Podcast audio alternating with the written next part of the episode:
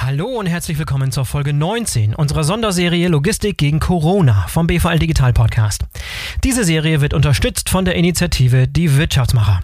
Ich bin euer Host Boris Felgendreher und ich habe heute Janis Barksden zu Gast. Janis ist General Manager hier in Deutschland beim sehr erfolgreichen US-amerikanischen Startup Flexport. Ich wünsche euch viel Spaß. Hallo Janis, herzlich willkommen zur Sonderserie Logistik gegen Corona vom BVL Digital Podcast. Schön, dass du dabei bist. Hi Boris, freue mich, dass ich dabei sein darf. Danke für die Einladung. Ja, gerne. Janis, du bist General Manager bei Flexport in Deutschland. Kannst du dich unseren Hörern einmal kurz vorstellen?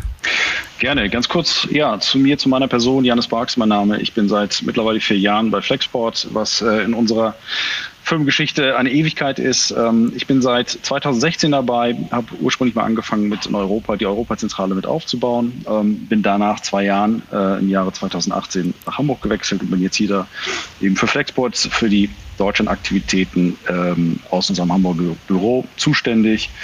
Ähm, komme ursprünglich eigentlich aus der Schifffahrt, habe, wenn man das kurz und bündig zusammenfasst, entlang der gesamten Wertschöpfungskette, wenn man so will, ähm, der Logistik und Schifffahrt gelernt, gearbeitet und freue mich jetzt eben hier ähm, tatsächlich die Zukunft der Speditionswelt mit weiter vorantreiben zu dürfen. Ja, das heißt, du warst an, an erster Stelle sozusagen beim Startup, Techno Technologie-Startup kann man sagen, oder? Wie, wie bezeichnet euch heutzutage? Richtig, genau. Flexport, vielleicht ein paar Worte zu uns als Unternehmen. Wir sind ähm, ein technologiegetriebenes Unternehmen, Speditionsunternehmen. Wir sind der Pionier, der 2013 als erstes damit in den Markt gegangen ist, im First to Market, wenn es darum geht, Logistikexpertise, Technologie und Infrastruktur an einer digitalen Plattform zu vereinen. Wir sind mittlerweile mehr als 1900 Leute weltweit, knapp 20 Büros, damals, um vielleicht den Bogen nochmal zu schlagen, als ich eingestiegen bin, waren wir 80 weltweit. Ähm, ah, also wir cool. haben also ein massives Wachstum hinter uns. Genau. Mal in erster Stunde fast sozusagen. So kann man sagen, ja, genau. Und äh, du, du, du, sagst, du hast das Europageschäft auch federführend mit aufgebaut. Wie, viel, wie viele Leute wart ihr damals in Europa, als du anfingst? Warst du allein auf weiter Flur oder wie war das? Genau, das ist eine, eine spannende Frage. Wir sind zu viert in Amsterdam in einem mini kleinen, winzigen Raum gestartet. Äh, und die Frage war tatsächlich damals ein Produkt, was in den USA ähm, schon recht gut im Markt etabliert war. Wie würde das hier Anklang finden in Europa? Und äh, meine Aufgabe im Business Development war damals eben ein Kundenportfolio aufzubauen äh, in den verschiedenen Ländermärkten hier in Europa. Das zweite war eben auch, sag mal, das Partnernetzwerk mit aufzubauen und hier überhaupt, ich sag mal, die Basis zu legen für die operative Abwicklung innerhalb Europas. So mhm. viel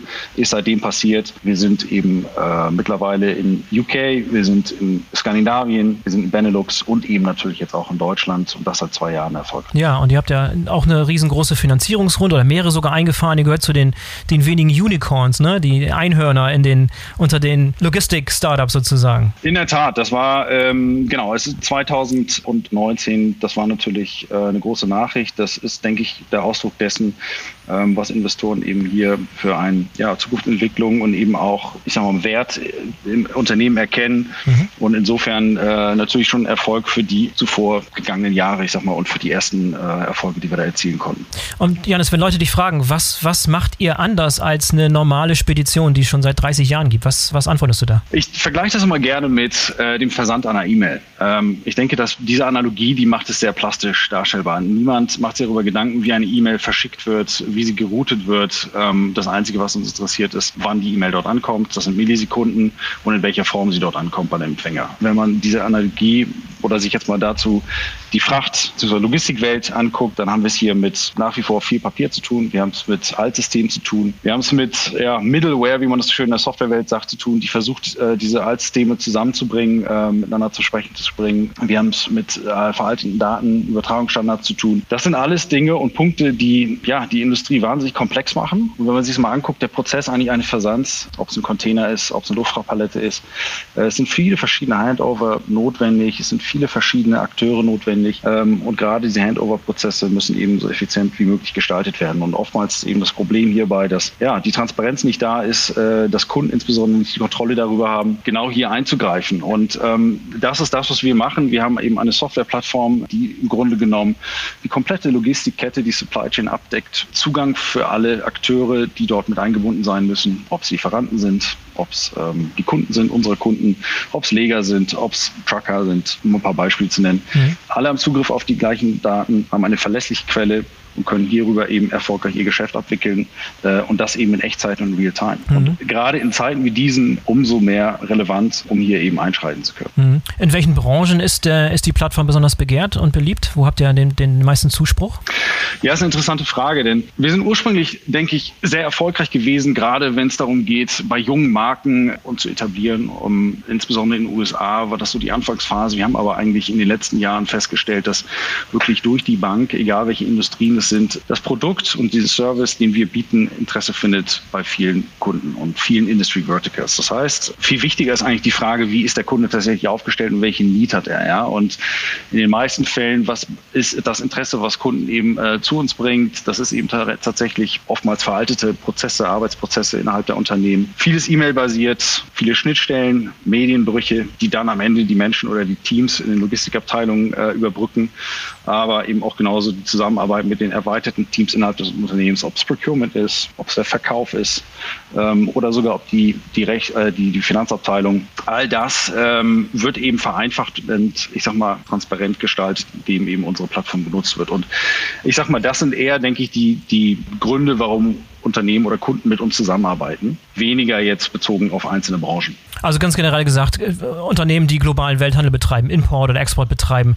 Und dieser, ich meine, dieses Feld, da sitzt ihr gerade so an der Schnittstelle, der, dieser Bereich wurde durch die Corona-Krise jetzt komplett durcheinander gebracht, um es mal vorsichtig auszudrücken. Ja. Wie sieht diese Lage, der, das heißt der globale Welthandel, aus eurer Sicht momentan aus? Ja, ähm, also es ist schwer, glaube ich, da direkt eine Antwort zu geben, eine eine kurze Antwort. Ähm, ich glaube, um mal zu beschreiben, aus welcher Phase wir eigentlich kommen, äh, macht Sinn, vielleicht einmal zu gucken, wo wir Anfang des Jahres eigentlich standen. Ja? Und mhm. da hatten wir die Situation, dass Corona oder Covid-19 eben ausgebrochen war in Asien, insbesondere in China. Das heißt also, dass sozusagen dort äh, Produktionskapazitäten ausgeschaltet worden sind oder pausiert worden sind, sodass sozusagen die Produktion zum Erliegen kam und eigentlich bei unseren Kunden, die Import betreiben, die Frage war, wie kriege ich meine Ware jetzt zu meinen Absatzmärkten? So mittlerweile mittlerweile, fast forward, wir sind mittlerweile Ende April, haben wir hier eigentlich ähm, das gegenteilige, die gegenteilige Situation. Wir haben eine, eine Nachfragekrise mittlerweile. Das heißt eigentlich, dass der Absatz, so wie er eigentlich mal geplant war, ähm, nichts, in vielen Fällen nichts stattfindet. Das muss man auch mal wieder differenzieren. Es gibt Unternehmen, insbesondere die im E-Commerce-Bereich sowieso schon zuvor unterwegs waren, die profitieren natürlich jetzt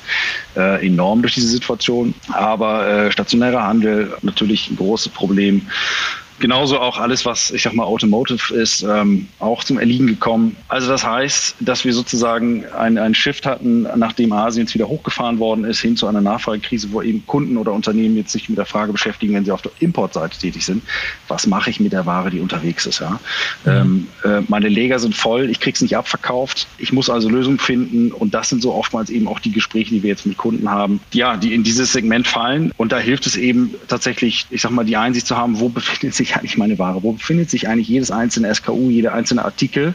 Und das idealerweise noch verknüpft zu haben mit einem wahren Wirtschaftssystem, um zu wissen, was jetzt die nächsten Schritte sind, ob ich vielleicht Container irgendwo im Transshipmenthafen ähm, ablade, um sie dort zu lagern für kurze Zeit, oder ob ich vielleicht hier ja, temporären Storage in Anspruch nehme ähm, auf, auf Importseite. Das sind so ein bisschen die Fragestellungen, um vielleicht da mal einen Einblick zu geben, mit, mit denen wir uns gerade beschäftigen, für Kunden, die davon eben betroffen sind.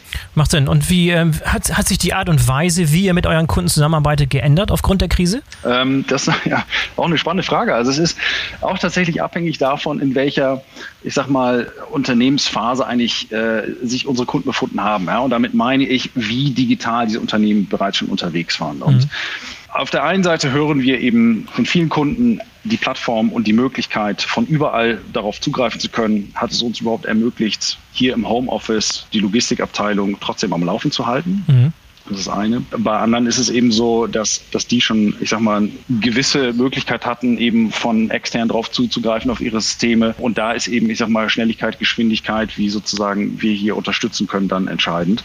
Ich glaube, grundsätzlich muss man sagen, dass wir insbesondere mit unseren Kunden versuchen, hier natürlich an Lösungen zu arbeiten, jetzt rein, wenn es um die Fracht geht, aber tatsächlich auch oder um Logistik oder die Lieferkette an sich geht, aber im Wesentlichen auch versuchen zu unterstützen, wie kriegen wir die Arbeitsabläufe äh, trotz Homeoffice Homeoffice nach wie vor so gestaltet äh, und wie können wir euch dabei unterstützen. Ja? Und das bedeutet eben, wir haben so ein Executive Roundtable, äh, ins Leben gerufen, wo wir zum Beispiel Kunden zusammenbringen aus unterschiedlichen Branchen, wo man eben Learnings äh, teilt. Unser VP of Sales, äh, Matthias Lang, hat das gut zusammengefasst und sagte, ähm, warum nicht jetzt die Möglichkeit nutzen, voneinander zu lernen, als irgendwann in ein paar Jahren von der Harvard Case Study so ungefähr. Mhm. mhm. Und das, denke ich, ist, wird sehr geschätzt von Kunden. Also dieses wirklich näher zusammenrücken, Erfahrung teilen, Learnings miteinander teilen, das ist wichtig. Das Gleiche ist eben natürlich die Kunden eben informiert zu halten. Wir haben einen äh, Information Hub eingerichtet über Covid-19, wo eben regelmäßig ähm, die Updates reinkommen, also wirklich detailliert auf Trades runter, sodass man sich darüber informieren kann.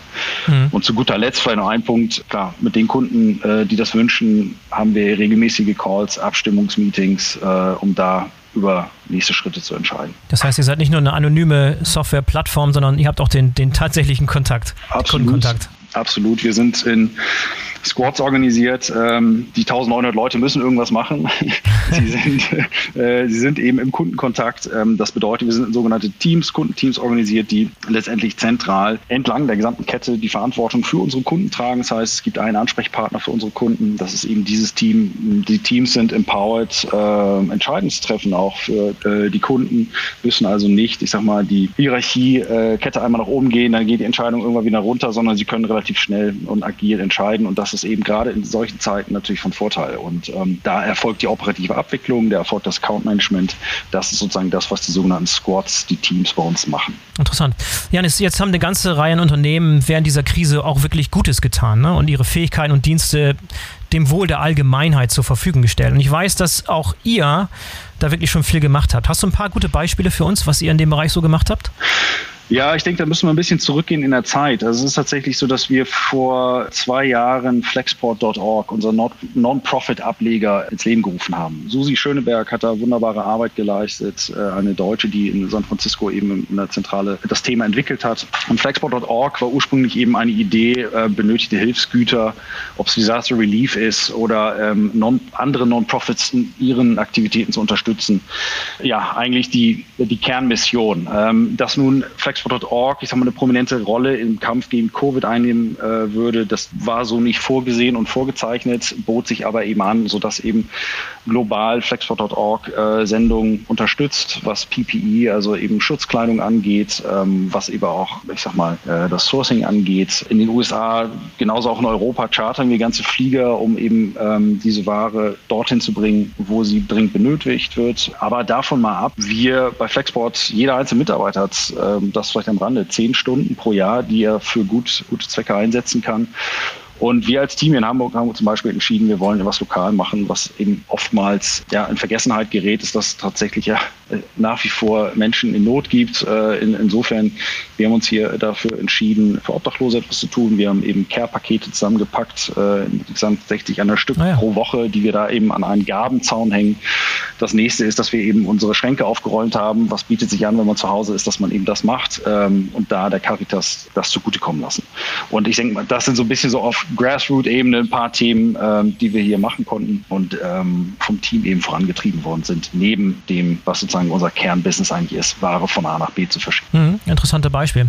Und Janis, wenn du jetzt den, den, den Blick nach vorne wagst, in die Zukunft, was glaubst du, wird sich vielleicht erstens in Bezug auf den globalen Welthandel dauerhaft ändern nach dieser Krise und dann auch in der Art und Weise, wie Unternehmen ihre Transporte und Lieferketten managen in der Zukunft? Ja, ich denke, also eine gute Frage, äh, Blick in die, in die Glaskugel an der Stelle, äh, wo ich vielleicht auch äh, mehr Fragen habe als wirklich konkrete Antworten. Ich denke, es gibt aber ein paar Dinge, die wirklich ganz klar werden und äh, sich jetzt schon auch manifestieren. Das eine ist, wir werden digitaler arbeiten, die Lieferketten werden werden genauso digitaler eben abgebildet werden und aufgestellt werden. Das heißt, da sind wir in einer guten Position, das auch weiter zu begleiten mit unseren Kunden und denke ich, sind da sehr gespannt, was sich eben da in nächster Zeit tun wird und welche Akzente wir da eben auch setzen können. Das ist das eine. Mhm. Ich denke, das zweite ist, äh, wenn es um Risikodiversifizierung geht, werden sich sicherlich viele Kunden die Frage stellen, ob sie ja nach wie vor ihre, ihre Lieferketten, ich sag mal so, in bestimmte Risikoländer clustern, ja, oder ob man das eben vielleicht flexibler aufstellt in Zukunft. Es gibt da auch, ich sag mal, von bis äh, Meinungen zu, ob nun die Ketten,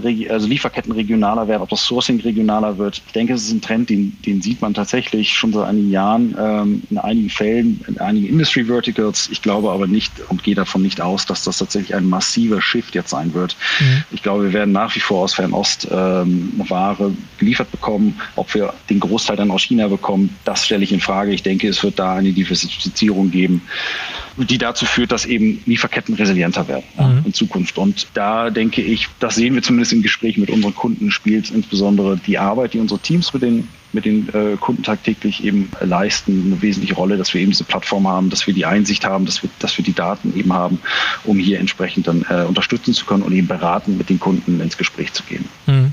Ja, ich bin auch sehr gespannt, wie sich alles entwickelt. Ja, Janis, vielen Dank für das Gespräch heute. War sehr interessant. Schön, dass du dabei warst. Dankeschön, Boris. Vielen Dank. Mach's gut, bleib gesund und hoffentlich bis zum nächsten Mal. Danke ebenso. Also, bis dahin. Ciao. Danke. Tschüss. So, das war die 19. und damit vorletzte Folge von Logistik gegen Corona, einer Sonderserie des BVL Digital Podcast. Ich hoffe, ihr habt den Podcast schon abonniert, damit ihr keine der kommenden Folgen verpasst. Bis zum nächsten Mal, euer Boris Felgendreher.